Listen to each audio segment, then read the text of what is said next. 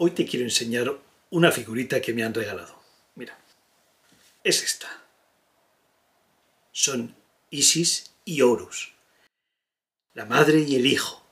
Isis está amamantando a su hijo Horus. Según la mitología egipcia, Isis era la esposa de Osiris y madre de Horus. Isis simboliza la maternidad, al nacimiento, a la nutrición divina.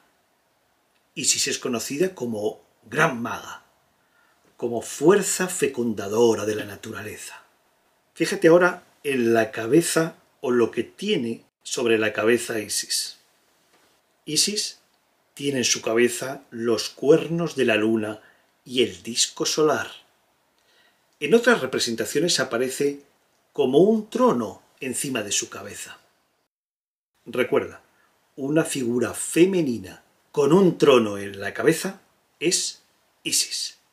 Este trono es el lugar donde se asienta la divinidad. El nombre egipcio de Isis es Aset, que significa trono. En esta figura aparecen dos leones.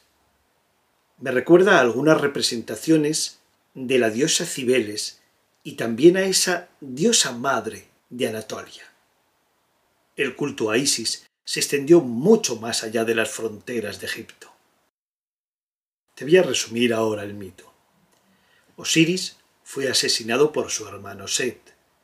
Fue encerrado en un sarcófago y arrojado al Nilo.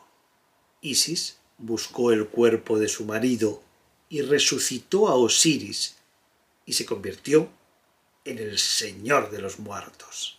Pero antes, Isis se unió Osiris, a pesar de estar muerto, y concibió a Horus. Isis se escondió en los pantanos y parió a Horus. Horus es el hijo de Osiris e Isis, y es hijo del amor y de la resurrección. Con la muerte de Osiris, Set ocupó las tierras fértiles del Nilo.